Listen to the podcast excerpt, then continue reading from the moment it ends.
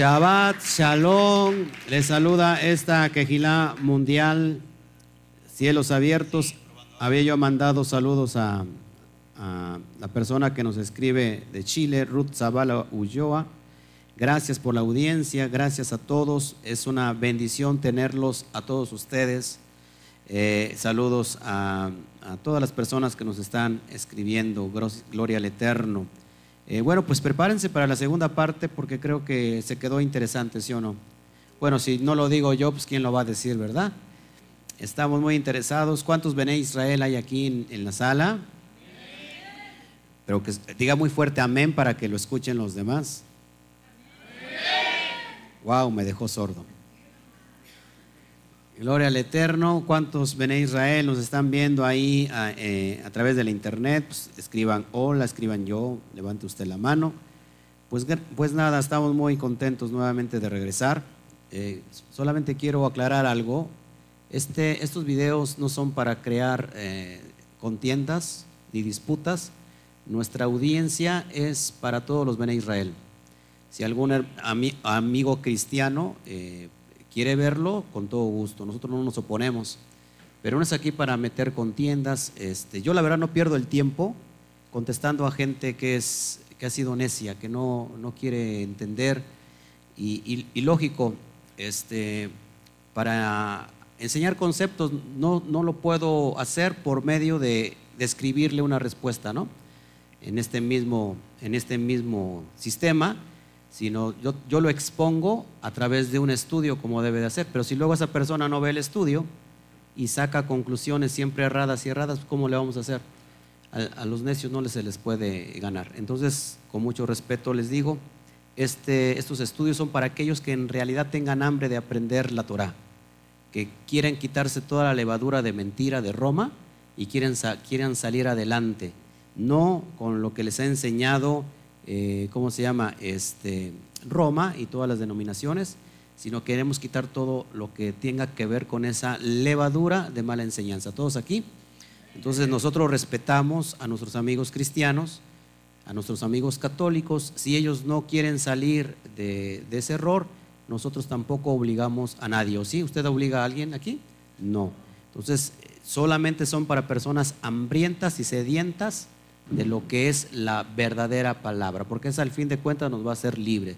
Número uno, no estamos en contra del Mashiach, al contrario, nuestra prédica es la prédica del Mashiach. Predicamos el mensaje del Rabí, Yeshua, nuestro Mashiach, el mismo mensaje que él predicó y que mandó a sus discípulos a predicar. Nosotros es lo que estamos nosotros pasando, el mismo mensaje, porque él predicó de la Torah, él predicó de la ley y los profetas. Entonces, eh, hay muchas personas que están completamente erradas y lo repito, esto no es para contienda. Si usted quiere contender, búsquese en realidad otro canal, búsquese, hay muchos canales, búsquete- búsquese otro programa. Aquí es para eh, instruir absolutamente la Torah. ¿Todos estamos aquí? Bueno, entonces eh, tenemos que, acá dice nuestro hermano Raimundo, dice, prepárense que tenemos que dejarnos la levadura como yo. Nuestro hermano Raimundo es una persona letrada en la cuestión de, la Biblia, eh, un ministro, él radica en Houston, Texas, en Estados Unidos, y humildemente ha dicho, estoy yo errado, tenía levadura. Y eso, eso es lo que nos, puede llevar a otra dimensión. Acá tenemos varios hermanos que también conocen mucho de la Biblia y, y solamente, ¿cuándo se dieron cuenta que estaban errados? ¿Cuándo? Cuando se pasó todo a la luz de la Torah. ¿Se dan cuenta, que la luz de la Torah no va a dejar imperfecciones? Que todas las imperfecciones se van a ver. ¿Qué pasa cuando tú, por ejemplo, eh, si hoy la cámara se acercara a mí, se vieran todas mis imperfecciones en, el cutis que, que tenemos, ¿no? ¿Por qué? Porque eso es lo que hace la Torah, acercarse tanto que ve, que se hace notar lo que naturalmente nosotros no podemos ver. Cada mensaje que se da tiene que ser basado en qué? ¿En qué se tiene que basar? En el contexto de la Torah. El Brit Hadashah, el Nuevo Testamento, no es un libro o serie de libros separados del Antiguo Testamento. Todos acá es una extensión. Si nosotros queremos separar una cosa de otra, entonces ya está realmente sacado todo de contexto. Dice Pedro, tenemos la palabra profética más segura. ¿Y cuál es la palabra profética más segura? La, que, la escritura. Y en el tiempo de Kefa, de Shimón Kefa, no existía el Nuevo Testamento. Lo que existía era la Torah. ¿Ok? Podemos abrir ahí tantito para que se, se, meta un poquito el aire. Bueno, pues ya se va el salón a todos. Bueno, pues vamos a la segunda parte. Saludos a todos. Hoy estoy yo por Facebook y, tengo un moderador en YouTube. Así que primero, en la primera parte estuve en, YouTube y hoy voy a estar en Facebook para que no se pelee nadie. Amén. Bueno, pues estamos muy contentos. Entonces, nos quedamos en que Yeshua vino a buscar lo que se había perdido.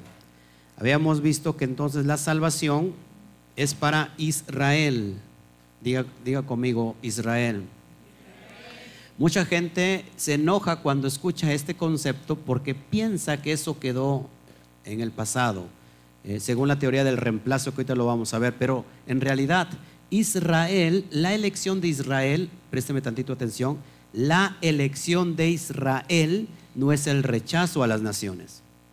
La elección de Israel en realidad es la apertura de oportunidad hacia todas las naciones. No, no es el rechazo, sino es que una apertura, ¿sí? Un tiempo de oportunidad.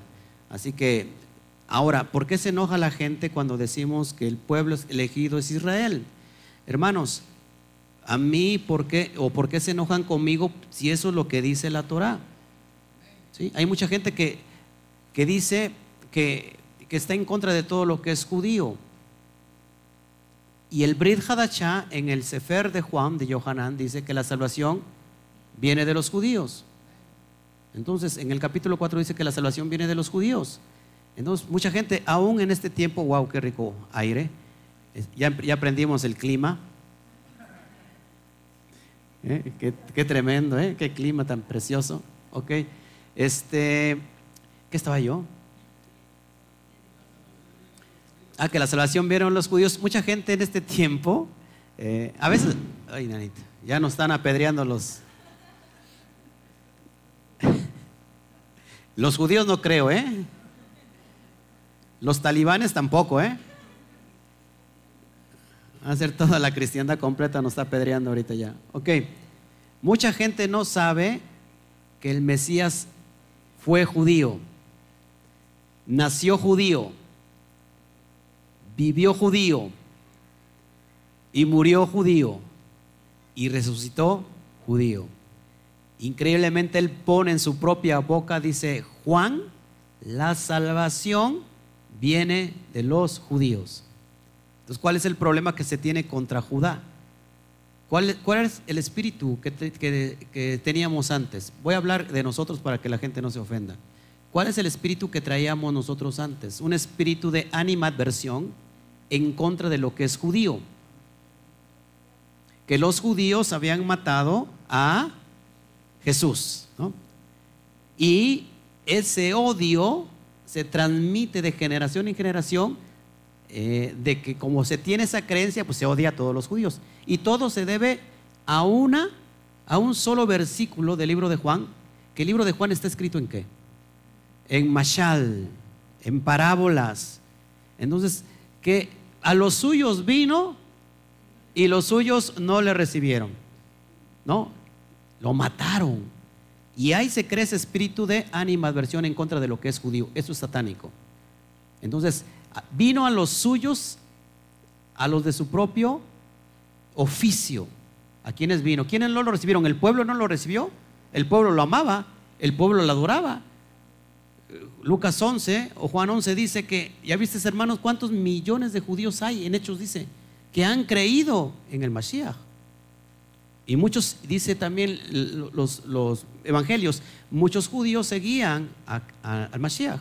El pueblo lo amaba. ¿Quién no lo recibió? El Sanedrín. ¿Compuestos por quién? El Sanedrín por, compuestos por quién? La mayor parte de saduceos, la élite, la crema innata de la sociedad judía, los saduceos, que no creían en la resurrección, una parte de fariseos. Ahora, ¿cuántos, ¿cuántos eran en el Sanedrín? ¿Se acuerdan? 70 más 1, el Cohen Gadol. Entonces, hermanos, si no sabemos el contexto histórico, pues vamos a estar determinando muchas cosas que ya traemos leudadas. Amén. Entonces, eh, es por eso que tenemos que regresar. No estamos regresando al judaísmo.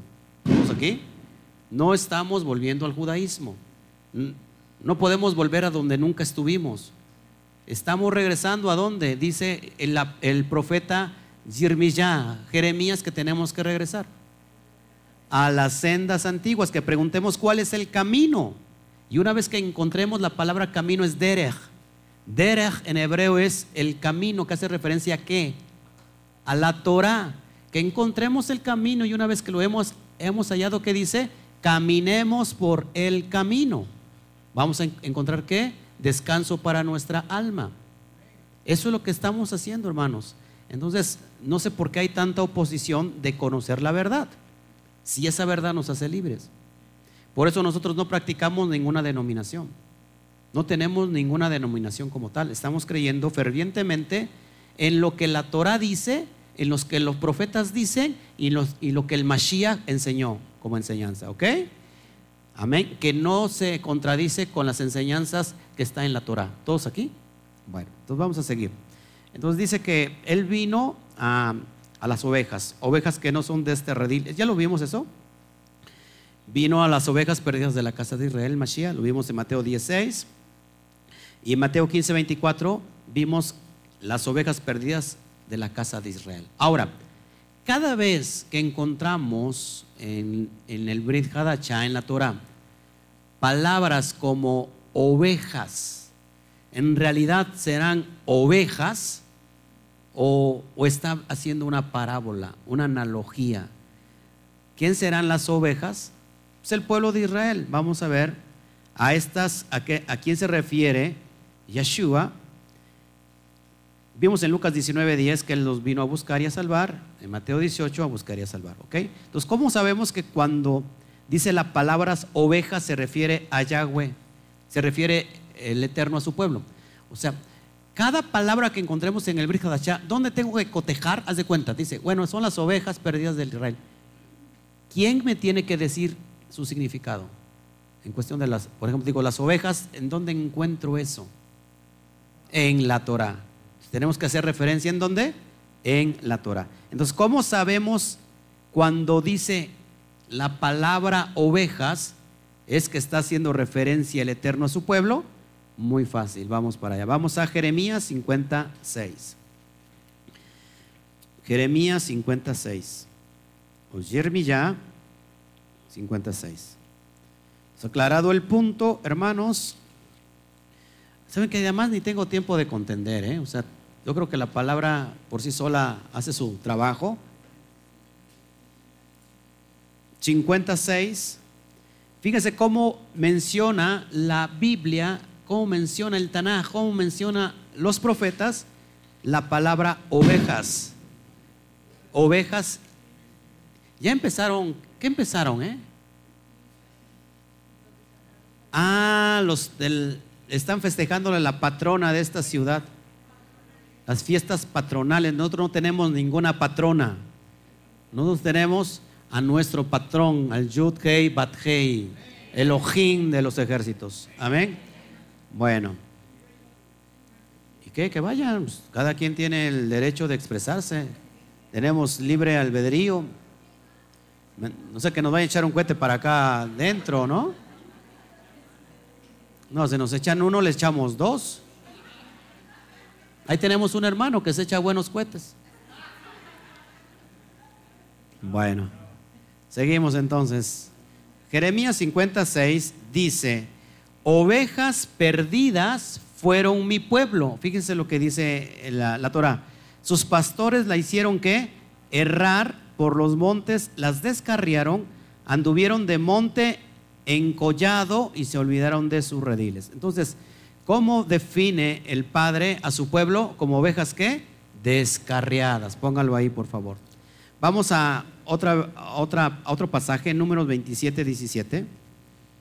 Números 27, 17. Nos quieren correr aquí los hermanos católicos. Vamos a correr a estos que están a estos judíos, vamos a correr a estos judíos. Número 27, 17.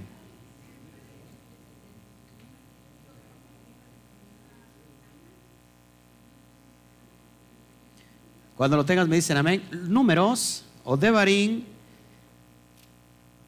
No, Devarim es este, Deuteronomio. Números 27, 17 dice así, que salga delante de ellos y que entre delante de ellos, que los saque y los introduzca para que la congregación de Yahweh no sea como ovejas sin pastor. Amén. Primer libro de Reyes 22, 17. Primer libro de Reyes 22, 17. Estaba yo pensando muy seriamente, ¿por qué no hacemos nuestra procesión igual nosotros? Primera de Reyes 22, 17. Ponemos a nuestro hermano Toño hasta adelante, hasta el frente, por cualquier cosa, ¿no? que lo secunde Sebastián, porque ya ve que Sebastián es bueno para la, para la discusión. Es más, cuando haya discusión, ahí les paso a mi gallo, el Sebastián. Auspiciado, auspiciado por Toño y Juanito que deje la transmisión por un momento y también esos son buenos para la discusión. Números 27, 17. Shalom, shalom a mis, a mis adai, shalom. ¿Qué dije? Primera de Reyes 22, 17. Es para ver si está atento usted. Primera de Reyes 22, 17. Como que subió más el calor cada, ahorita que pasaron, ¿no? Estos.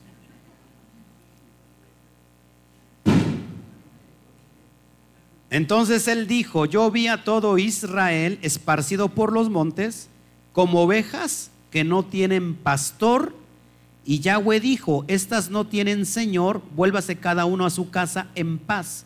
Eso lo vemos en Mateo 6, 6 34 cuando toma esa cita. ¿Quién toma esa cita? Que están como ovejas que no tienen pastor. El propio Mashiach, ¿se acuerdan? Entonces ya estamos viendo. Eh, también viene en segunda de Crónicas 18, 16 que Israel son como ovejas esparcida. Segunda de Crónicas, por favor, vamos para allá. Segunda de Crónicas, 18, 16, por favor, acompáñame.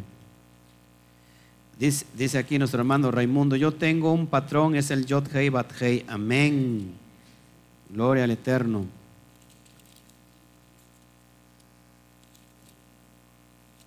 Dieciocho, dieciséis en el Segundo libro de Crónicas. Por favor, cuando lo tengas me dice amén. Entonces Micaías dijo, he visto a todo Israel descarriado por los montes como ovejas sin pastor. Y dijo Yahweh, estos no tienen Señor, vuelva cada uno en paz a su casa. Vamos a ver en Salmos 44, 11, ahí les llama ovejas al matadero esparcidas entre las naciones. Vamos para allá, por favor. Salmo 44, Salmos 44, 11. Estamos bien en el audio y todo, ¿verdad? Yo creo que esa procesión, esos cohetes y todo, es por el cumpleaños de Doris. Pero Doris, les hubieras dicho que después de que terminamos la grabación. Mándales un WhatsApp, por favor.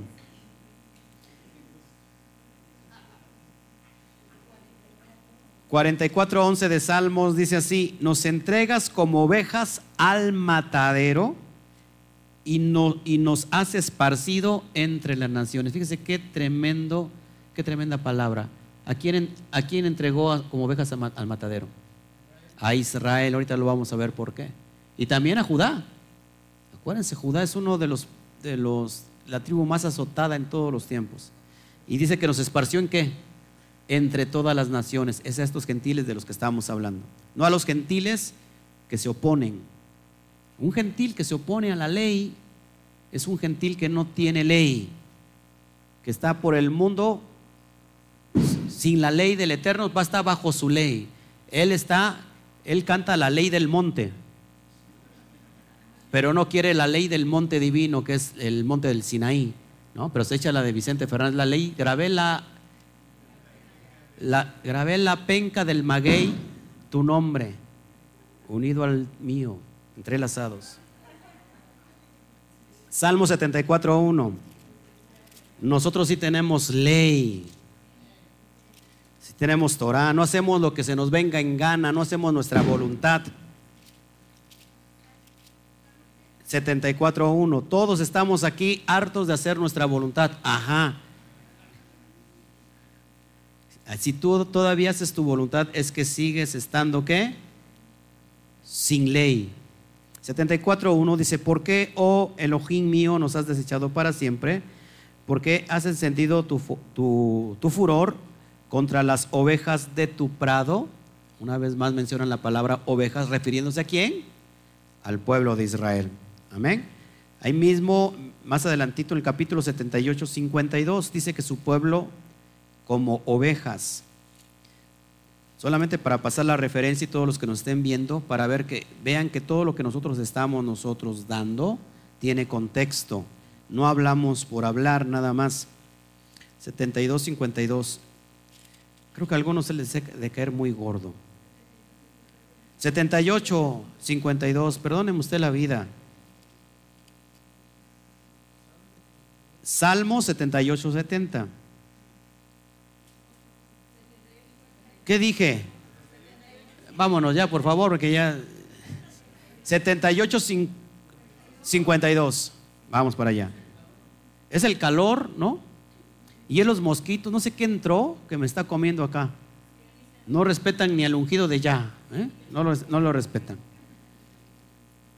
72, 52 dice, hizo salir a su pueblo. 78, 52. ¿Ya lo pusiste ahí en pantalla? Perdóneme la vida, por favor. Hay mucha pasión para predicar.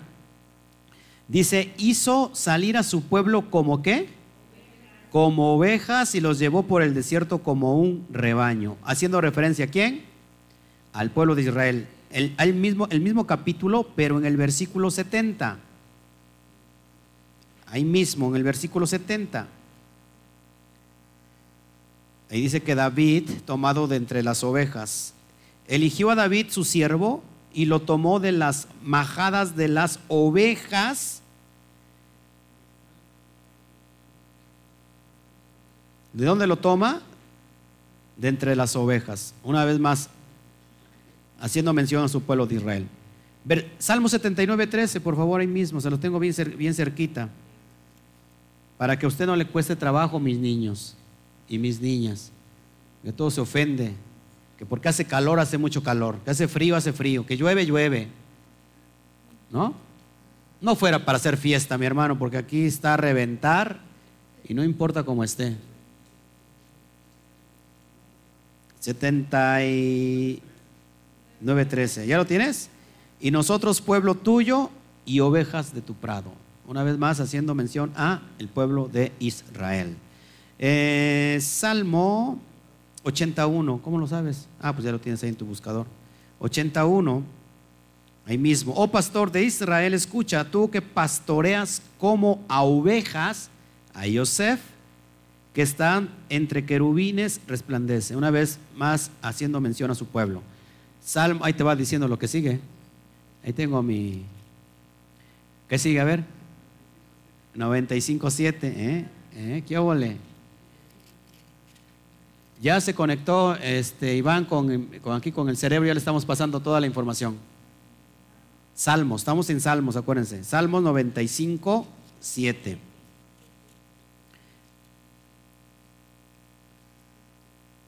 ¿Ya lo tenés?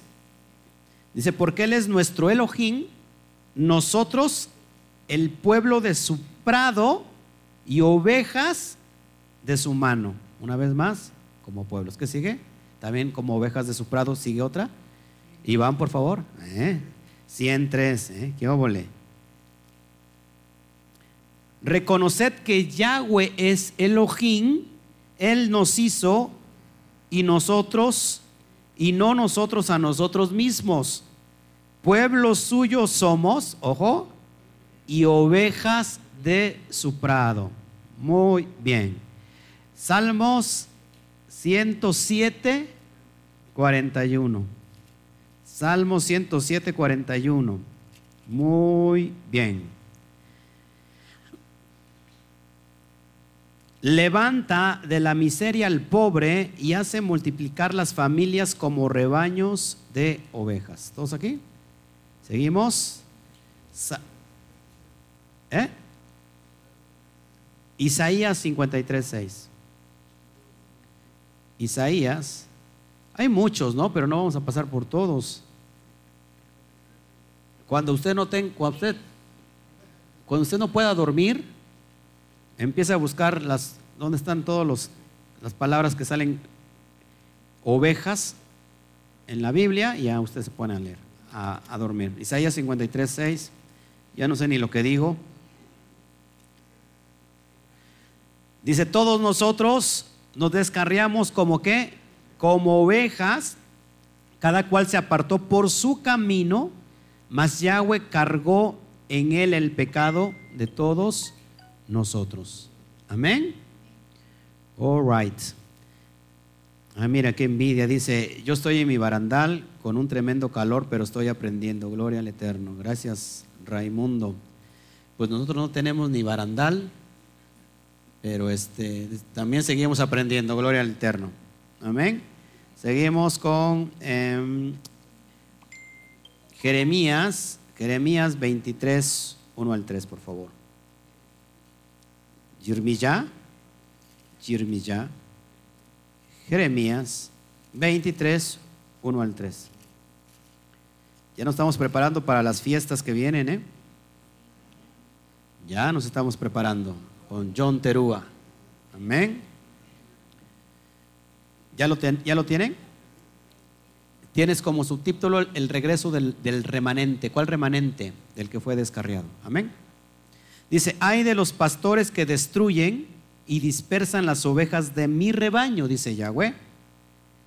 Eh, por tanto, así ha dicho Yahweh, Elohim de Israel, a los pastores que apacientan mi pueblo vosotros dispersasteis mis ovejas y las espantasteis y no las habéis cuidado. He aquí que yo castigo la maldad de vuestras obras, dice Yahweh, y yo mismo recogeré el remanente de mis ovejas de todas las tierras a donde las eché y las haré volver a sus moradas y crecerán y se multiplicarán. El propio Yahweh lo afirma. Entonces, las ovejas son qué? ¿Dónde están ahorita? dispersadas entre las naciones. Amén. Vamos a otro, Ezequiel, habla de que están perdidas las ovejas de Yahweh, Ezequiel 34, 6 al 8. Qué hermosa tarde de Shabbat.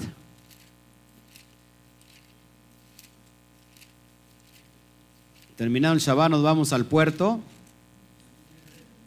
solamente para refrescarnos un poquito. Podemos elegir Miami, este, o podemos elegir el ojo de agua que está más cerca, que usted dice. El ojo de agua está al agua fría, ¿no? Excelente. 34.6, por favor, al 8, de Ezequiel.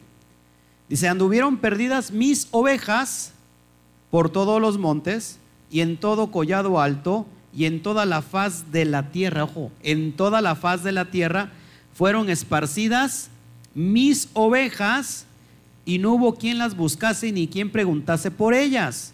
Por tanto, pastores, oíd palabra de Yahweh.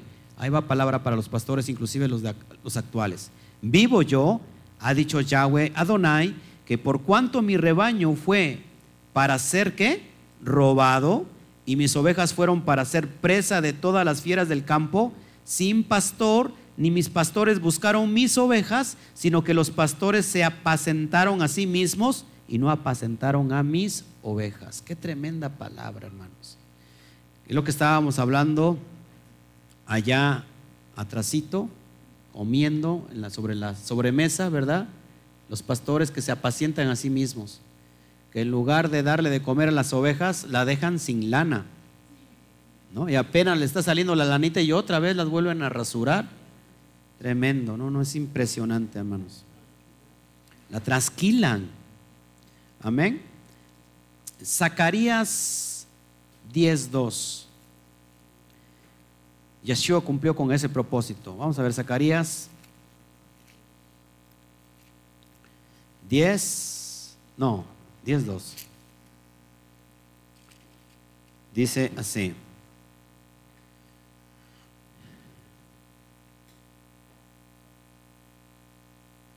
Dice, porque los terafines han dado vanos oráculos y los adivinos han visto mentira. Han hablado sueños vanos y vano es su consuelo, por lo cual el pueblo vaga como ovejas y sube porque no tiene pastor. Y sufre. Es para ver si usted estaba dormido o no. Y sufre. ¿Quién sufre? Las ovejas. Vamos a Marcos 9:36. Estamos usando hoy mucha, mucha Biblia. Yo sé que a muchos no les gusta estar yendo por aquí por allá porque les, les cuesta trabajo, porque como nunca leen la Biblia, les cuesta estar trabajo estar busque y busque. Marcos 9:36.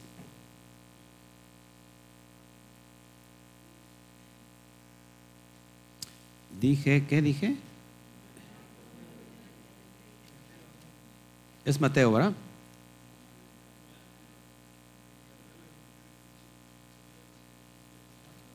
Es, es Mateo entonces, sí, es que aquí me equivoqué por la... por una letra. Mateo 9, 36. Lo que hace un rato les comentaba yo, que él dijo, dice que sus ovejas, su pueblo anda como ovejas que no tienen qué, pastor.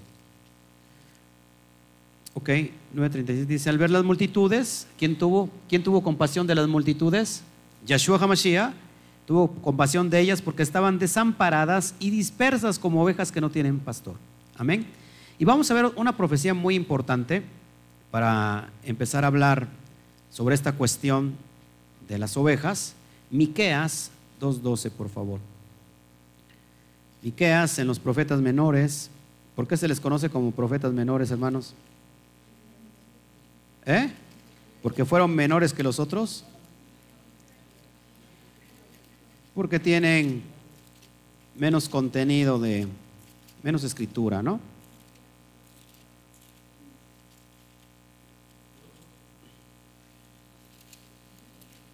Saludo aquí. Miqueas 2:12. Cuando lo tengas me dicen amén, por favor. De cierto juntaré, Miqueas 2:12, de cierto juntaré todo, oh Jacob ¿A quién se le conoce como Jacob? A Israel, la casa del norte. Recogeré ciertamente el resto de Israel, lo reuniré como ovejas de Bosra, como rebaño en medio de su aprisco, harán estruendo por las multitudes de hombres. Hermanos, ahí está clarísimo. ¿Cuál es el propósito del Mashiach? Unificar el pueblo de Israel, es decir, las dos casas o la casa que se dividió. ¿Cuándo se divide el pueblo de Israel? ¿Por el pecado de quién? Por el, pecado de Shlomo o de Salomón. El Eterno decide cortar por mitad, darle diez tribus a, Jeroboam y dos tribus a Roboán. ¿Roboán quién era? hijo de, Salomón. Todos aquí, esto sucede en el 721, 722 antes del Mashiach, cuando viene la división. Esto se decreta en el 913 antes de Mashiach, lo estás viendo en pantalla. Espero yo que sí. Entonces, eh, ¿qué pasa? Que cuando viene el juicio, acuérdate que no puede haber juicio sin antes no hay una advertencia. ¿Todos aquí? O sea, el Eterno no va a traer juicio si tú no hiciste nada. ¿Estamos aquí? ¿Todos bien? O sea, cuando viene juicio, es porque el Eterno te está advirtiendo que viene juicio. ¿Por qué? Por la desobediencia. El pueblo de Israel, ojo aquí, las ovejas, cuando dicen las ovejas de Israel, hace referencia a todo su pueblo unificado. Pero cuando dice, por ejemplo, la casa de Israel o la casa de Judá, tenemos que saber nosotros determinar la profecía. No todos los profetas escribieron para qué? Para, para Israel o para Judá. Hay unos profetas que escriben específicamente, por ejemplo, para quién? Para Casa del Norte y otros para Casa del Sur. Un caso específico tenemos Oshia. Oshia, ¿a quién, ¿a quién escribe? El profeta, ¿a quién escribe? Para la casa del norte, para casa de Israel, para todos los esparcidos. ¿Ok? Entonces tenemos que en Israel, eh, esto, lo que está pasando, la división del reino de Israel es en el 930 antes del Mashiach. Se decreta en el 721, cuando viene a Siria, ¿y qué pasa?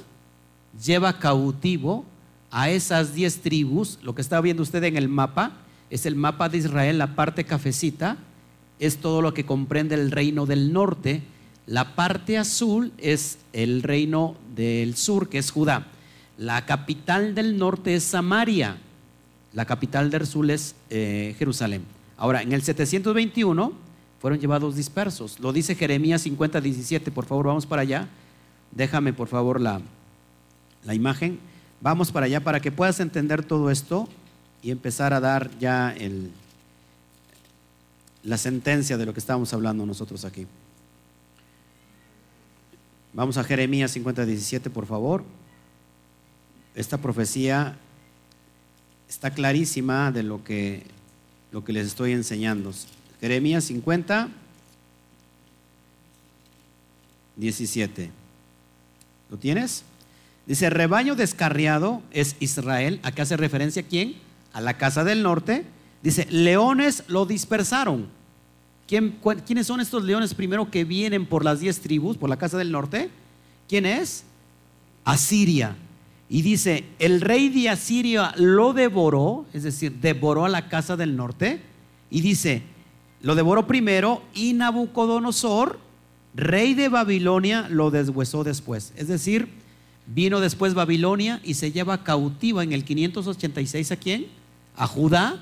Y dice, dice la, la profecía que lo deshuesa, es decir, lo tritura. Entonces, los dos, como habíamos visto ayer, los dos entraron en pecado. ¿Cómo se le conoce a Israel? A esas diez tribus. La prostituta, la, la, mujerzuela, la prostituta, la, la que se metió con sus amantes. Pero ¿cómo se le conoce también a Judá? También la conoce como la rebelde Judá, como la prostituta, igual Judá. Eh, ¿Qué pasa? ¿Cuál es la diferencia? La diferencia es que las diez tribus primero que fueran llevadas cautivas, ¿qué pasó? Perdieron su identidad, se asimilaron entre todas las naciones. Cuando en el tiempo del Mashiach, en el primer siglo, estaba sucediendo esto, ¿qué estaba pasando? Que él sabía, el Mesías, el propósito para lo que había sido enviado y que sabía que esas ovejas estaban asimiladas en todo el Asia Menor. ¿Sí todos aquí? Él sabía dónde estaban las ovejas dispersas de la casa de Israel. Ellas, ellas perdieron su identidad, pero el, Mesías sabía. ¿Por qué? Porque era la misión que le dio el Padre. ¿Todos hasta aquí? Ahora, esta profecía se cumple, pero ¿cuál es la diferencia con la casa de Judá, que también es llevada cautiva este, al exilio por Babilonia? Que ellos se, llevan, se van cautivos cuántos años? 70 años, y después de esos 70 años regresan una vez más a, a su tierra y no pierden nunca su identidad. Por eso dice Pablo, ¿qué ventaja tiene pues el judío? ¿Qué dice Pablo? Pues mucha, porque a ellos se les encomendó los pactos, el culto, las promesas. Ellos se les quedó la Torah, hermanos, y gracias a ellos, hermanos cristianos que me están viendo y oyendo, gracias a ellos tenemos hoy lo que tú conoces como Biblia. Bendito es Hashem, que los, que los eh, los cubrió y los protegió para que se pudiera resguardar la Torah. Amén. Entonces Judá regresa y, no pierde su identidad. ¿Qué pasa? ¿Quién estaba? Si de esas, de esas 12 tribus, 10 se perdieron y solamente dos regresaron porque es Judá y Benjamín, pero se le conoce como judíos. En el tiempo del Mesías, ¿quién estaba presente? ¿La casa del norte? La casa del sur. ¿Con quién? Con Judá. Entonces él es un judío. ¿Cuál es la misión del judío? Ve por favor bien el, mapa. Grábate este mapa, por favor. El propósito del Mashiach, lo que tú ves dividido, es que es volverlo a unificar. Ese es el propósito. ¿Cuál es el mensaje del Mesías? Es este es el mensaje del Mashiach. Aunque usted no lo crea. Por eso dice, yo no he venido a buscar, sino a las ovejas perdidas de la casa de Israel. ¿Cuál es la profecía de Ezequiel 38, hermanos? El profeta ve que hay un, valle de los huesos secos, ¿se, acuerdan? Y, y, qué ve de ese valle de esos huesos secos? Que se levanta un qué? Un gran ejército. Estas ovejas perdidas que estaban muertas, ¿dónde? ¿Cuándo? En medio de sus delitos y pecados. Tú y yo estábamos muertos. ¿Cuándo estuvimos muertos? Que no nos dimos cuentas. Pues apestábamos, hermanos. Apestábamos a idolatría. Apestábamos a, a todo lo que es la levadura romana. Olíamos mal. Estábamos muertos.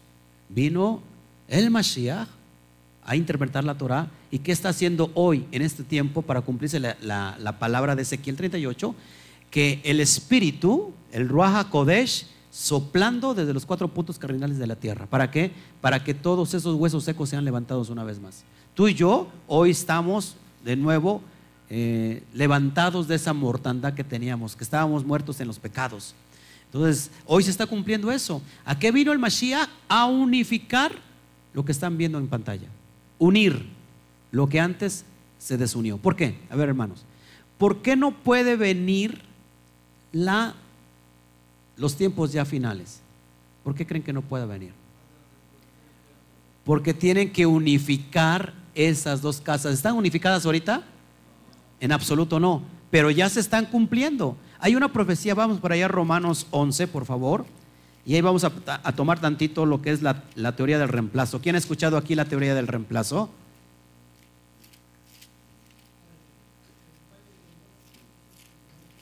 Ezequiel 39. 37, ok, Ezequiel 37, perdón. Gracias, gracias por él. Ok, Romanos, eh, Romanos 11. Fíjense, ¿hasta cuándo va, va a venir el tiempo final? Cuando lo tengas, me dices. 11.25. Romanos 11.25, por favor, y podamos entender este concepto que les estoy enseñando, porque para eso vino eh, el Mesías y por eso yo pregunto, ¿se nos regresó la ciudadanía de Israel? Claro, porque si no, no podemos gozar de esto que te estoy enseñando. Qué privilegio. A ver, ¿quién pudiera estar diciendo aquí, oye, no, no, para mí yo no quiero ser Israel? Qué privilegio es ser parte de Israel. ¿Qué, dice el Eterno? Todo aquel que te maldiga, ¿qué va a pasar? Yo también lo maldeciré. Todo aquel que te bendiga, yo lo bendeciré. Qué tremenda bendición es pertenecer a Israel. ¿Quién en sus, en sus peores momentos puede decir, no, yo no quiero nada con Israel? Si Israel es especial, es el pueblo escogido, elegido. Fíjate, ¿ya lo tienes? 11.25 de Romanos. Dice, porque no quiero, hermanos, que ignores este misterio. ¿Cuál misterio? Se los acabo de presentar hace un ratito en la primera parte el misterio que se le revela a Pablo, para que no seáis arrogantes en cuanto a vosotros mismos, que han acontecido a Israel, acá se mención a la casa, a la casa del sur, endurecimiento en parte hasta que haya entrado la plenitud de los gentiles. La palabra plenitud de los gentiles es la palabra hebreo, hebrea meloja goín. Es la misma palabra que viene en Génesis cuando eh, se da la bendición de, ¿se acuerda? De los hijos de, José, de Joseph, a Manasés y a Efraín. Es la misma palabra que dice Melo en Génesis 48. Jacob bendiciendo a Efraín. Multiplíquense como los peces del mar, es decir, Melo ¿Cuándo viene la restauración? ¿Cuándo va a ser la unificación de esto que te estoy enseñando en pantalla? hasta que venga, hasta que venga, hasta que haya entrado la plenitud de los gentiles. ¿Dónde está esta plenitud de los gentiles? Entre todo el mundo, caminando por aquí, por allá en todo el mundo, caminando ya está durmiendo. Caminando por aquí, por allá, entre todo el mundo. ¿Cuándo, ¿Cuándo es el regreso del Mesías? ya que le estoy enseñando esas profecías, ¿cuándo ha de regresar el Mesías? Sí, lógico, ¿cuándo es la plenitud de los gentiles? ¿Quiénes son esta plenitud de los gentiles? Los que están dispersos entre las naciones. Cuando Iván esté regresando, cuando eh, Sebastián esté regresando, cuando Toño esté volviendo, cuando Aquamancito esté nadando hacia el sur del norte, cuando en aguas profundas, cuando todo esto esté aconteciendo, hermanos, es que está entrando la plenitud de los gentiles. Cuando el pastor Oscar Jiménez le caiga la morralla en la cabeza y diga, he pecado contra el cielo, he pecado contra el Padre, voy a regresar a la casa de mi Padre. Hasta que hagas que teshuva. Es necesario hacer teshuva, hacer arrepentimiento. ¿Para qué? Para que regreses a la casa del Padre eso se refiere hasta que haya entrado la plenitud de los gentiles. Hermanos, ¿por qué somos muy críticos en juzgar al pueblo judío? No, mataron a, Jesús. Hoy hay muchos mesiánicos que están en contra de los judíos porque dicen, no, no quieren recibir al Mesías, Yeshua como su Mesías. ¿Ellos están esperando a un, Mesías o no? Sí, hermanos, pero es parte del plan del Eterno. ¿Por qué? Porque Él endureció en parte a su pueblo. ¿Para qué? Para que tú y yo seamos ¿qué? aceptados, no rechazados. En la parábola del hijo pródigo viene el hijo, regresa a casa y hay otro personaje llamado el hijo mayor. ¿Quién es el hijo mayor? Judá. ¿Qué pasa con Judá? Va a entrar a qué? A celos. A celos, va a entrar a celos porque su hermano perdido, extraviado, ¿qué va a pasar? Va a regresar. ¿Todos hasta aquí? Entonces, hermanos, por eso tenemos que estar muy pendientes de lo que estamos nosotros viviendo. ¿De dónde se extrae, por ejemplo, ya que estamos aquí en Romanos 11, de dónde se extrae la mala interpretación de la teología del reemplazo? Una vez más lo repito, ¿qué es la teología del reemplazo? Bueno, es decir, que el Eterno ya reemplazó a su pueblo Israel y ahora ha elegido a la iglesia como su pueblo.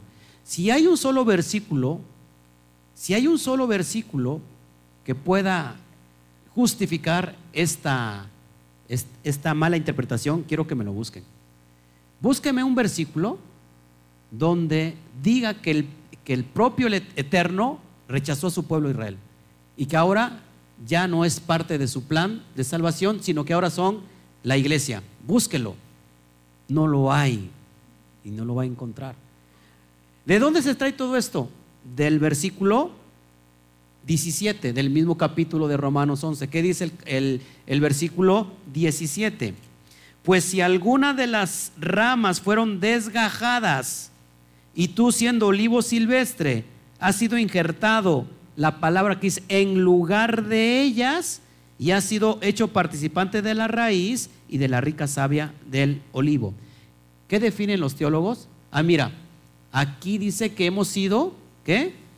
Injertadas en lugar de ellas, refiriéndose a Israel. Nosotros somos el pueblo elegido. Ahí no dice eso. Ahí dice la palabra en lugar que fue metida, introducida con, con mano negra, no es en lugar de ellas, es entre ellas.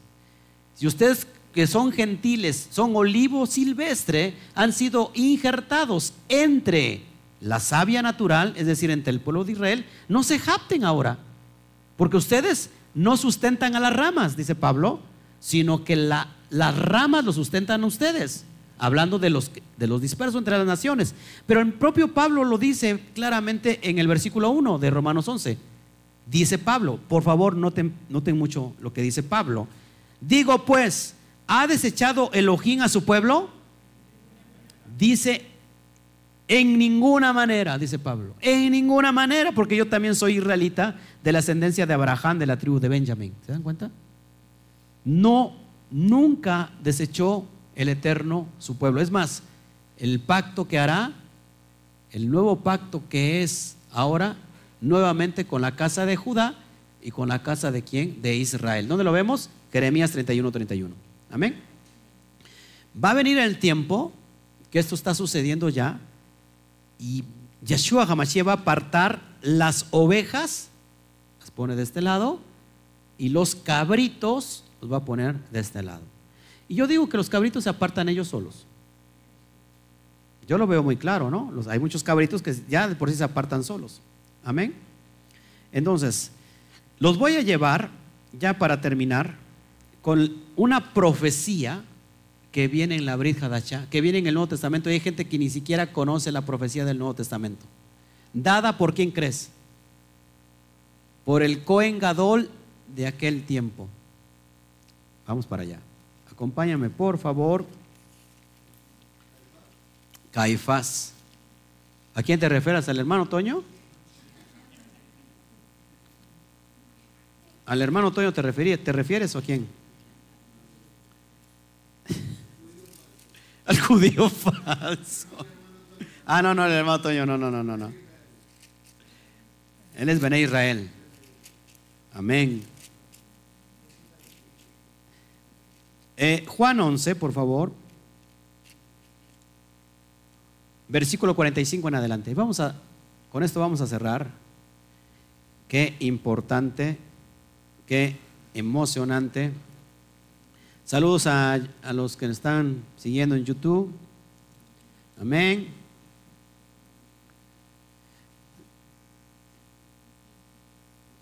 Dice Raimundo desde Estados Unidos, yo escuché desde antes toda esa basura de teología de reemplazo, pero estudié con, e, y estudié con ellos y descubrí mucha confusión. Amén. Bendita profecía de Ezequiel 37. Amén. Dice, no, por favor, no termine esta, esta buena enseñanza. Bueno, pues ya nos está dando permiso el hermano Raimundo. Entonces vamos a hacer como Pablo, que alargó el discurso hasta la medianoche. Dice él porque está en su balcón, ¿no? Pero, eh, es más, ¿hasta qué horas termina el ocaso aquí? Siete, ocho, ¿no? Y si Pablo alargó su discurso a la medianoche, dijera alguno, pero es, pero es que era Pablo. ¿No? Usted no le llega ni a, los talones. Imagínate a Pablo predicando a la medianoche y de repente un ¿eh? Eutico se cae. Un, talmid se cae de la parte alta, ¡pum! y se muere. Y dice Pablo, oh, oh, ¿qué pasó? Se murió. Permítame tantito que no, que no panda el cúnico o que no cunda el pánico. Baja Pablo, se postra sobre él, se posa sobre él, ora y lo resucita. Y ya resucitó. Sigamos, por favor, vamos a la clase. O sea que no hay pretexto. O sea que si se cae usted ahorita y si se muere, pues que lo, que lo revió a Pablo, porque Pablo pues no está aquí. Nosotros vamos a seguir la, instrucción. Y alguno dirá, pues pastor, usted puede seguir hasta la medianoche. ¿No? Nada más que yo me retiro. Esos que se retiran son chivos, ¿eh? No son ovejas. Gloria al Eterno. Vamos entonces a la última profecía que estamos viendo. Eh, Isaías, no, ¿qué dije Isaías? No, Isaías es el que se quiere este, retirar. Amarre los pies a Isaías. Vamos a Johanan Juan 11:45 y es algo muy importante. Mucha gente no conoce esta profecía, ¿eh? Esta es profecía del primer siglo. ¿Usted la conocía, hermano Toño? Vámonos. Pues yo conozco todo, dice. ¿Qué no, no conozco yo? Dice. Pregúntame. No en vano tengo los años que, tengo encima. 85 hermanos tiene. 85 hermanos. 85 años tiene hermano. ¿Eh? Poquito más, sí, se ve, ¿eh? se ve que tiene más. El hermano tiene mucha experiencia, ¿eh? Mucha experiencia en hacer tacos. No, no tiene experiencia en hacer taquitos. Gloria al Eterno. Y, hoy taquitos kosher, ¿no? ¿Eh? 50 años. Wow. Haciendo tacos. Lo más rico, hacemos el gol por el patrocinio, ¿verdad? De tacos kosher. No, no se llamó tacos kosher. Un hombre que la verdad no va a pegar, pero bueno, luego vamos a hablar con el que dirige ahí, proféticamente, bueno, este, ¿tacos de qué? Eh, tacos kosher de, pura, de puro corte esquecito, ¿no? Usted le puede ir, damos la dirección, bueno, está en Orizaba. Después vamos a transmitir desde ahí, ¿qué le parece? Un, remoto, un, control remoto ahí en vivo, ¿no? Enseñando Torah y con tus tacos kosher. Dice, mientras el interreno se caiga, dice Norma, y la cámara siga grabando, usted, pastor, sigue predicando. Mientras, mientras el público siga aprendiendo, yo sigo predicando. Gloria a Shem. Jejeje, jejeje. ¿Eh?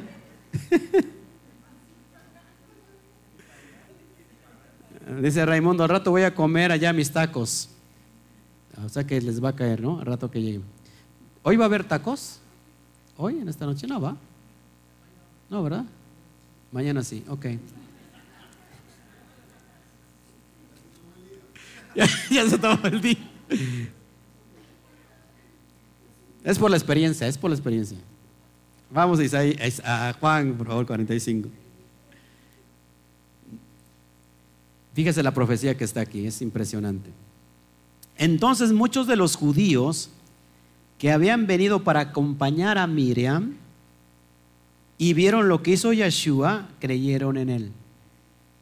¿Amaban al Mesías o no lo amaba el pueblo? Muchos de los judíos creyeron que en él. Pero algunos de ellos fueron a los fariseos y les dijeron lo que Yeshua había hecho. Entonces los principales sacerdotes, Juanim, y los fariseos reunieron el concilio y dijeron, ¿qué haremos? Pues este hombre hace muchas señales. Si le dejamos así, todos creerán en él y vendrán los romanos y destruirán nuestro lugar Kadosh y nuestra nación. Acuérdense que en ese tiempo estaba Roma imperando ahí. Entonces Caifás, ¿quién era Caifás? Ahí te lo dice uno de ellos, sumo sacerdote, Cohen Gadol de aquel año, les dijo, vosotros no sabéis nada, ni pensáis que nos conviene que un hombre muera por el pueblo. Fíjense lo que está diciendo Caifás, que un hombre muera por el pueblo y no que toda la nación perezca. Dice, esto no lo dijo por sí mismo, sino que como era el sumo sacerdote de aquel año, profetizó que Yeshua había de morir por la nación. ¿Por cuál nación? Pero en ese momento, ¿qué comprendía Israel? Judá, los judíos.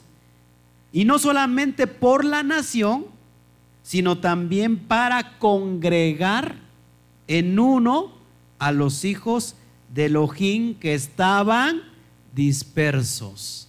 ¿Mencionando quién? Las ovejas esparcidas entre las naciones. ¿Cuál es el propósito? Entonces, ¿por qué se nos regresa a la ciudadanía de Israel? ¿Por qué? Porque si no somos Israel, no vamos a, pertenecer al pueblo de Israel, al pueblo escogido. Versículo 53. Así que desde aquel día acordaron que matarle. Por tanto, Yeshua ya no andaba abiertamente entre los judíos. ¿A dónde se fue? Sino que se alejó de allí a la región contigua al desierto, a una ciudad llamada Efraín y se quedó allí con sus discípulos. Eso es impresionante. Se aleja al desierto. ¿A dónde son esparcidas las, las ovejas? Al desierto. Te llevaré al, al desierto, dice Oseas, y ahí hablaré a tu corazón. Ahora, fíjate, bien importante. Y se quedó en una, en una ciudad llamada Efraín, haciendo referencia, ¿cómo se le conoce a la casa del norte? ¿Cómo se le conoce las ovejas dispersas entre las naciones? A Efraín. Y se quedó allí con sus discípulos. Preste esta atención, es bien importante. ¿Quién rechazó al Mesías? Casa de Judá. ¿Quién tiene al Mesías? Toda la cristiandad. ¿Con quién se quedó?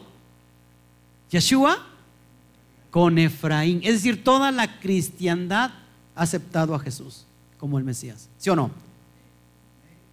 Los únicos que no han aceptado, no todos, lógico, Judá lo está rechazando, pero viene el tiempo en Zacarías que él mismo se va a presentar ante ellos y le va a decir, mira, yo, yo soy aquel que atravesaron, traspasaron el costado. Y van a llorar todos como se llora, como un hijo primogénito. Ahora es bien importante aquí que entonces el cristianismo tiene a Jesús, pero no tiene la ley. ¿Está qué? Incompleto. Casa de Judá tiene la Torah, tiene la ley, pero que no tiene al Mesías. ¿Está qué? Incompleto. ¿Qué es lo que le hace falta a los dos? unirse, unificar, para que tengan al Mesías y para que tengan la Torah. Eso es lo que vino a hacer el Mesías. Por eso es importante que se nos tiene que regresar la ciudadanía de Israel. Ojo aquí, que para ser Israel antes tienes que ser hebreo. Si no eres hebreo no puedes ser Israel. ¿Por qué? ¿Por qué? No, lógico, estás llamado a salir fuera, pero ¿qué significa hebreo? El que cruza, el que deja el paganismo, deja la idolatría y cruza al otro lado del río para convertirse al Elohim viviente, al que es solamente uno. De ser politeísta a ser un adorador de uno solo. ¿Todos aquí? Para, entonces se convierte es que ahora sí en Israel. Es necesario que nosotros que se nos regrese la ciudadanía, ojo aquí, si nosotros no, aunque sepamos que tenemos la ciudadanía, ¿cuántos saben aquí que tenemos la ciudadanía en, en el Mashiach? ¿Será suficiente entonces decir, bueno, yo ya tengo la ciudadanía, ¿qué tenemos que hacer para convertirte a Israel? Cruzar al otro lado, es decir, convertirte en hebreo primero. Una vez que has dejado el paganismo, las falsas enseñanzas, la idolatría, todas las, las, las, eh, las, falsas enseñanzas, las doctrinas, dejar todos esos, eh, eh, esas, lo que se te metió hasta en el ADN, rechazar todo eso, pasar a este lado y decir, Padre, me convierto en hebreo. Y ahora quiero dejarme gobernar para convertirme en Israel. ¿Qué significa Israel, hermanos? Que eso lo he dicho una y otra vez. El que lucha junto con Yahweh, el que persevera junto con Yahweh, el que vence junto con Yahweh y el que se deja gobernar por el Eterno. Es decir, no puedes ser israelita si no te estás dejando gobernar por el Eterno. ¿Cómo te dejas gobernar por el Eterno? ¿Por medio de qué? Por medio de la Torah, por medio de la ley. Entonces, cuando un cristiano que ama mucho a Jesús, y no tiene la ley, ¿se estará dejando gobernar por el Padre? No, porque no tiene ley. Si no tienes ley, ¿qué es lo que te va a ti a condenar? Si no hay ley. Yo siempre lo digo en broma y, es una analogía práctica. Supongamos que ahorita agarro el coche y como yo, yo este, soy como un cristiano que estoy bajo la gracia, y ya no estoy bajo la ley, me cruzo todos los, semáforos. ¿Qué me va a pasar con el de tránsito? ¿Qué va a pasar? Me va, me va a parar. Enséñeme sus papeles, por favor. Y tú le vas a decir, pues es que ya no hay ley, yo estoy bajo la gracia. Yo me puedo pasar esto y aquello. Es, una analogía, pero es lo que se está haciendo hoy en esos extractos eh, denominacionales, donde ¿qué, qué, dice eh, las personas que dicen que están bajo la gracia ahora? Creyendo que la gracia no es que es otra cosa que la ley. Si la, ley es la gracia, es lo que todos necesitamos para ser recibidos nuevamente por el Padre. Entonces, ¿qué tiene un político? Cuando él se escuda, se protege un fuero, un fuero que, que, que lo protege contra cualquier eh, cuestión de la ley, ¿no? Muchos cristianos creen que la gracia es un fuero, que puedes cometer lo que, lo que sea, puedes hacer lo que sea y nada te condena porque estás bajo ese fuero de la gracia. Eso no funciona así. La misma ley es el fuero que necesitamos tú y yo. Es más, si todos aquellos cumplen la, ley, que dicen que la ley no es gravosa, que dice Santiago, o quién dice Santiago, que la ley o, este, Pedro, si no, si no me equivoco, que la ley no es gravosa, no es difícil. Y dice la Torah que es de ley te guardar la ley. Y dice Pablo, la ley es buena. Romanos 7. Y no son los, los oidores, los justos delante del Eterno, sino los hacedores de la ley serán justificados. Ahora, si la ley es un deleite y si tú estás bajo los, las, de las las obras que de, tener fe, de guardar la ley, dice que, eso, que nadie te puede condenar. ¿Quién te condena por eso? Nadie. Entonces, cuando tú estás en la ley, ojo aquí, en realidad andas en libertad. Eso es lo que te da libertad. ¿Cuántos de ustedes aquí pueden pasar ahorita de frente, pasar por enfrente de donde está la policía. Libremente. ¿Por qué pasa usted con confianza? Pues porque no debe usted nada. ¿Por qué? Porque está guardando usted la ley, por ejemplo, que rige nuestro, nuestro estado de Veracruz. No sé si me explico. Usted si debiera algo, le aseguro que no pasaría por ahí porque lo andan buscando. No sé si me explico. Nosotros estamos guardando la ley y andamos en esa libertad porque no hay nada ni nadie que nos pueda condenar contra nosotros. ¿Por qué? Porque estamos bajo la ley. No estamos bajo las obras de la ley. Que no se malentienda. Las obras de la ley son las obras de las leyes rabínicas. Esas no, esas te condenan. Estamos bajo las obras de la obediencia de la ley, de la Torah, y entonces ando en libertad. Llego a la casa, ando en libertad con mi esposa. Mi esposa no tiene nada que, que reprocharme porque ando en libertad. En realidad la ley te da libertad. Pregúntale a un convicto si, si anda en libertad. Se tiene que andar qué? Escondiendo. ¿Por qué? Porque no anda en libertad. Pero si guarda la ley, lo hace libre. No sé si me explico.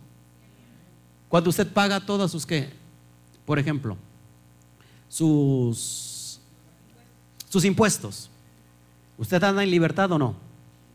¿Por qué? Pues porque está guardando la ley. Entonces la ley te da libertad, no te da esclavitud. Que se ha comprendido en el gremio cristiano católico también, pues que la ley te da esclavitud. Todo lo contrario, la ley te da libertad. Porque no hay nadie que te juzgue. ¿Quién te puede juzgar? ¿Quién te puede, o sea, ni el propio Eterno te juzga ni te condena porque guardes su Torah? No sé si me explico.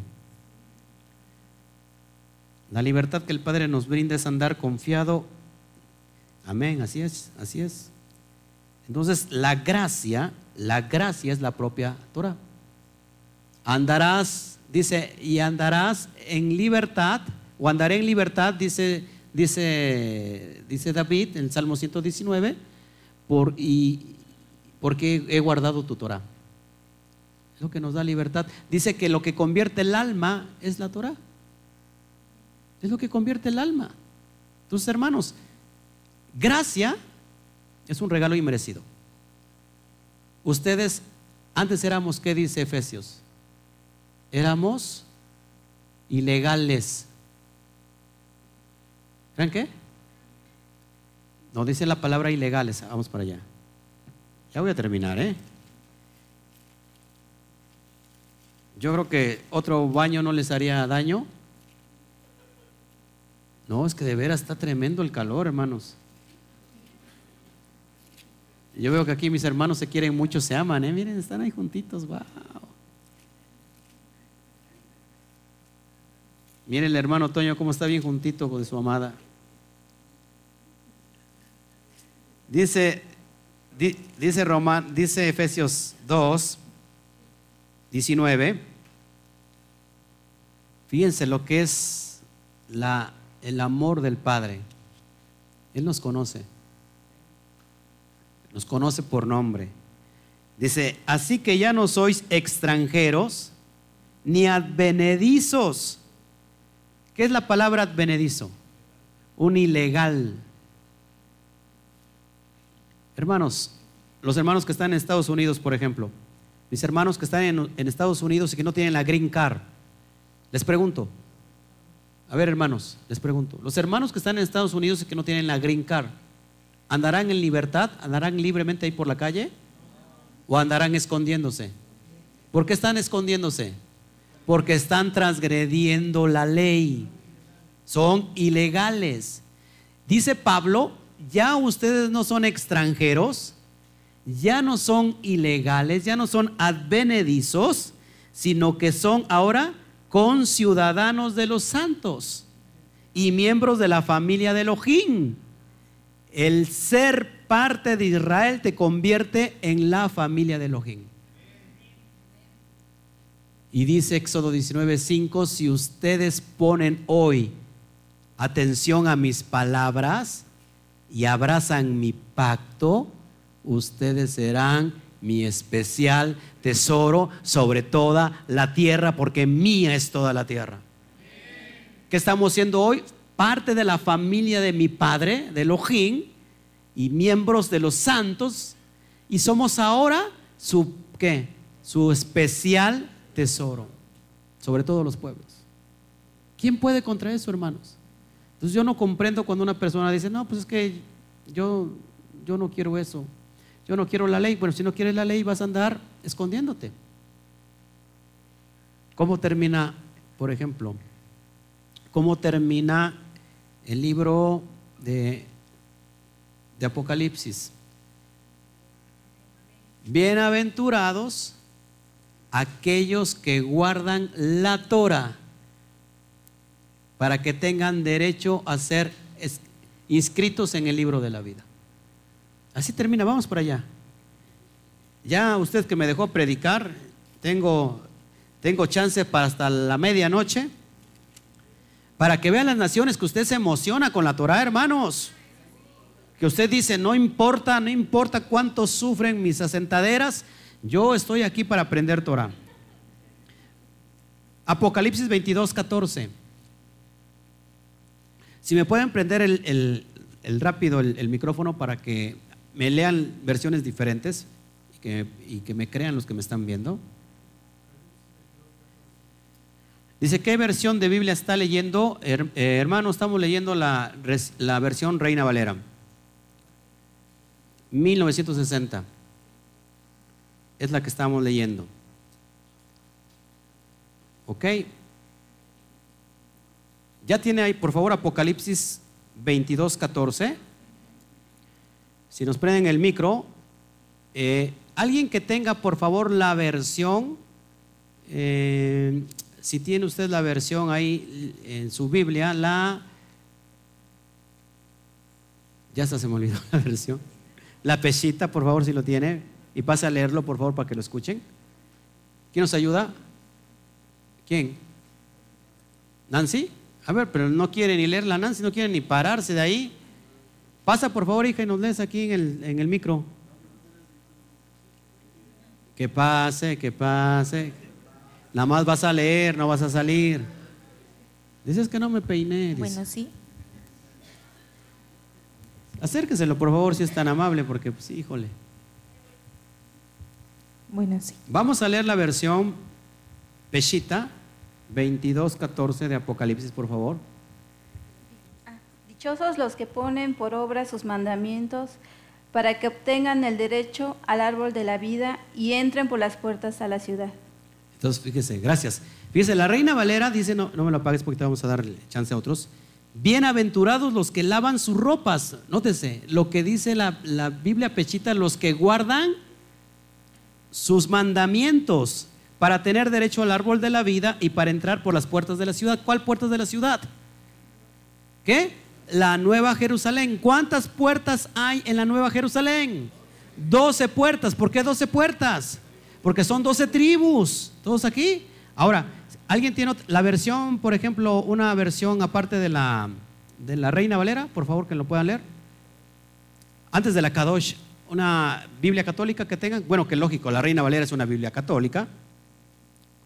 Muchos no saben esto, pero pues, es una otra católica más. Bienaventurados los que lavan sus vestiduras en la sangre del Cordero, para tener derecho al árbol de la vida y entrar por las puertas de la ciudad santa. Ok, alguien que tenga la, versión eh, Reina Valera, pero la, la Biblia del oso 1560 y tantos, la Biblia más antigua, si no yo aquí lo busco. A ver si la tienen, por favor, para que podamos notar todo esto que les quiero enseñar y terminar con...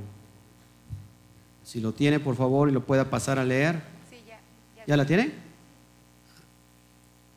El hermano Joseph se parece al hermano Toño. Corre la milla, ¿no?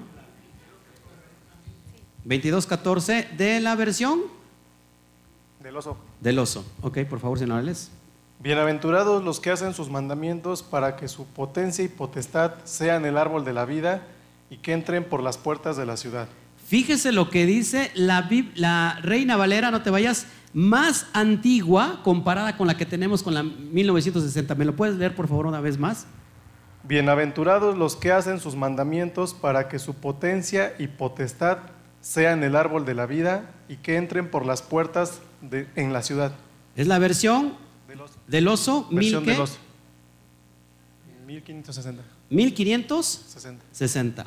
Fíjese lo que dice la versión más antigua, Reina Valera. ¿Por qué en esta versión 1960 le cambian y ya no ponen los que guardan sus mandamientos, sino los que lavan sus ropas?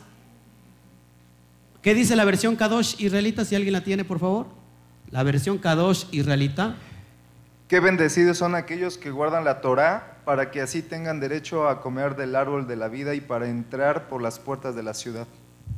Una vez más. Qué bendecidos son aquellos que guardan la Torá para que así tengan derecho a comer del árbol de la vida y para entrar por las puertas de la ciudad. Wow. Entonces, ¿con qué termina Apocalipsis? Los que guardan la ley, la Torah, van a tener derechos que son bendecidos, doblemente bendecidos y tienen derecho a qué? A estar inscritos en el árbol de la vida para que puedan entrar. En pocas palabras, hermanos, la ley en los últimos tiempos, la ley, la Torah, es como el pase para entrar a esa gran celebración de las bodas del Cordero. ¿Todos aquí? Me pregunta aquí Lizardi Marquis, dice, disculpe mi ignorancia, ¿por qué le dice Torah y no la palabra de Dios o, o Biblia? Ok, porque Torah le quiso llamar el Eterno y Torah significa eh, instrucción, enseñanza, y es lo que hace referencia al Eterno. La palabra Biblia como tal no existe en el lenguaje bíblico, por decirlo así. No viene en, los escritos, no aparece la palabra Biblia. Eh, lo que decimos Torah, porque Torah significa instrucción, y el Padre la llama así a su propia palabra. Es decir, cuando decimos Torah, estamos hablando de toda la Biblia, ¿no? porque toda la Biblia es inspirada por el Eterno, y, y toda la Biblia es una instrucción. Entonces, hermanos, para terminar, ¿por qué? O sea, se nos regresó en toda la ciudadanía de Israel y es necesaria, sí. ¿Por qué? Porque gracias a eso cruzamos el otro lado del río, nos volvemos hebreos, nos convertimos a Israel. Y si eres Israel por sí solo, ¿qué estás haciendo entonces en este contexto? Guardando toda la Torah. Eres bendecido. En los tiempos postreros, ¿para qué? Para que tengas derecho a entrar a esa, a esa, a esa salvación que está preparada para todos sus hijos. Entonces, por eso es necesario volverse israelita. Ahora, para que no me malentiendan los que me están viendo, entonces, si yo no soy Israel, estoy fuera del pacto y fuera de la salvación, no necesariamente. Si tú no eres Israel, tienes que convertirte a Israel. ¿Cómo me hago? ¿Cómo me convierto a Israel? Dejando la idolatría, dejando el paganismo, dejando el sistema religioso romano, es decir, católicos y toda la cristiandad, y convertirte en el Elohim vivo, el Elohim de Abraham, de Isaac y de Jacob, y entonces ahí es donde tú estás guardando su palabra, sus mandamientos, y eso te da derecho a pertenecer a esa unificación que Mashiach vino a hacer, en unir, Ezequiel 37, unir los dos palos, palo de Efraín y palo de Judá, en un solo palo. Eso es lo que se está cumpliendo en este tiempo. Entonces, por eso, hermanos, tenemos que estar muy contentos. Den un fuerte aplauso al Eterno por eso.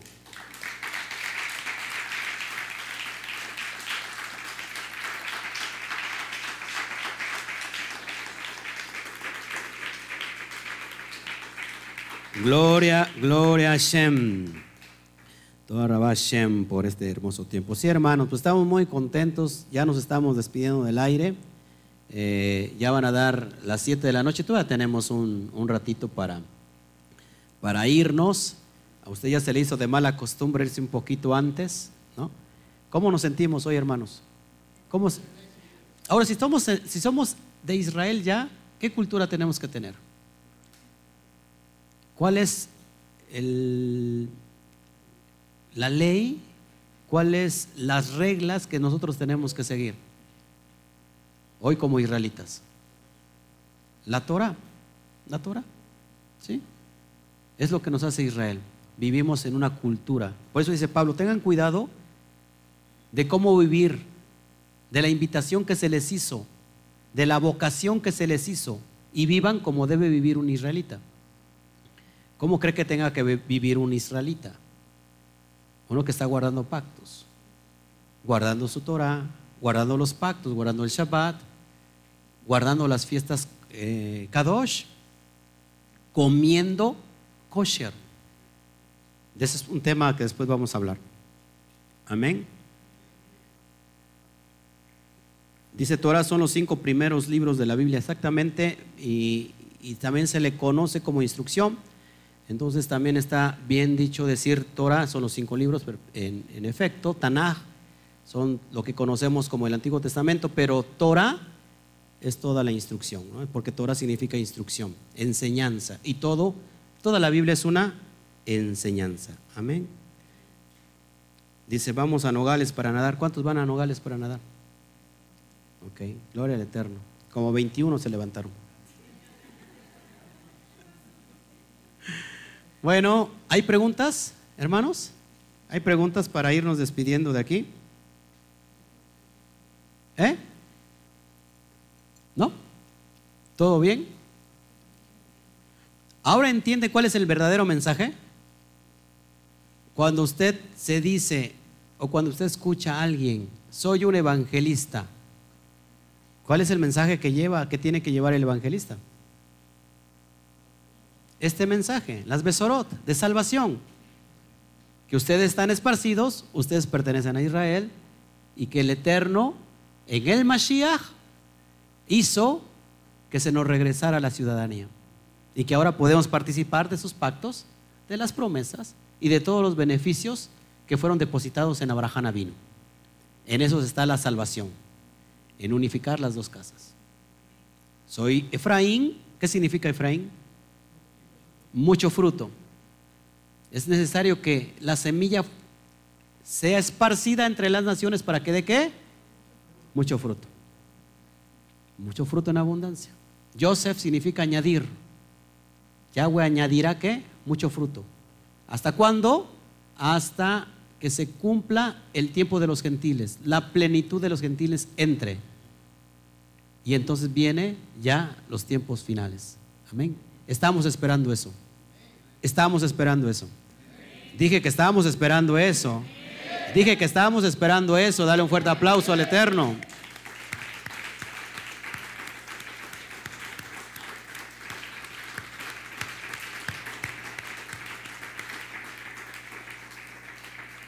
Bueno, pues gracias por su audiencia. Eh, estamos también en YouTube.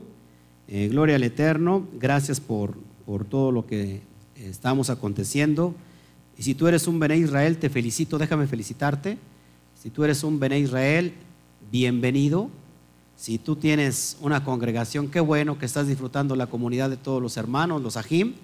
Y si tú no tienes todavía una comunidad pues, y estás lejos, te invitamos a que te congregues virtualmente con nosotros eh, y te queremos felicitar, queremos abrazarte, queremos saber de ti, queremos que nos cuentes tus inquietudes, tus dudas. Para eso estamos nosotros que somos tus servidores.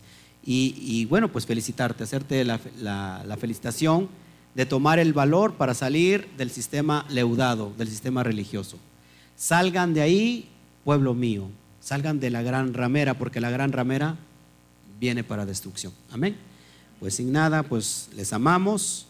Nos vemos para el día qué? El día miércoles. Toca el de, dale un codacito, dile por favor. Dile el día miércoles. El día miércoles estamos aquí. Les dije que les dieran un codazo, un, codazo pequeño, no que le tiraran los dientes. a Iván casi le tiraron los dientes ahí el, el hermano Juan, al rato te va a reclamar a Laina, lo dejaste chimuelo. ¿No? Estaba enterito y mire, ya me lo dejaste chimuelo. Bueno, y nos vemos el miércoles con una enseñanza poderosa. Les invitamos, les reiteramos los programas Shabbat Night Live, los viernes 8 de la noche, ya saliendo por Facebook y saliendo por YouTube. Y bueno, pues los días Shabbat en la mañana estamos todo el día ministrando en vivo, también desde la plataforma de Facebook y YouTube. Así que les amamos, les bendecimos, que el Eterno me los guarde, que el Eterno me los bendiga y cuando termina un precioso Shabbat como el día de hoy, qué es lo que deseamos y nos deseamos a todos nosotros como hermanos y a los que nos ven. A la cuenta de tres, uno, dos, tres, Shawa Top. Nos vemos, mis hermanos.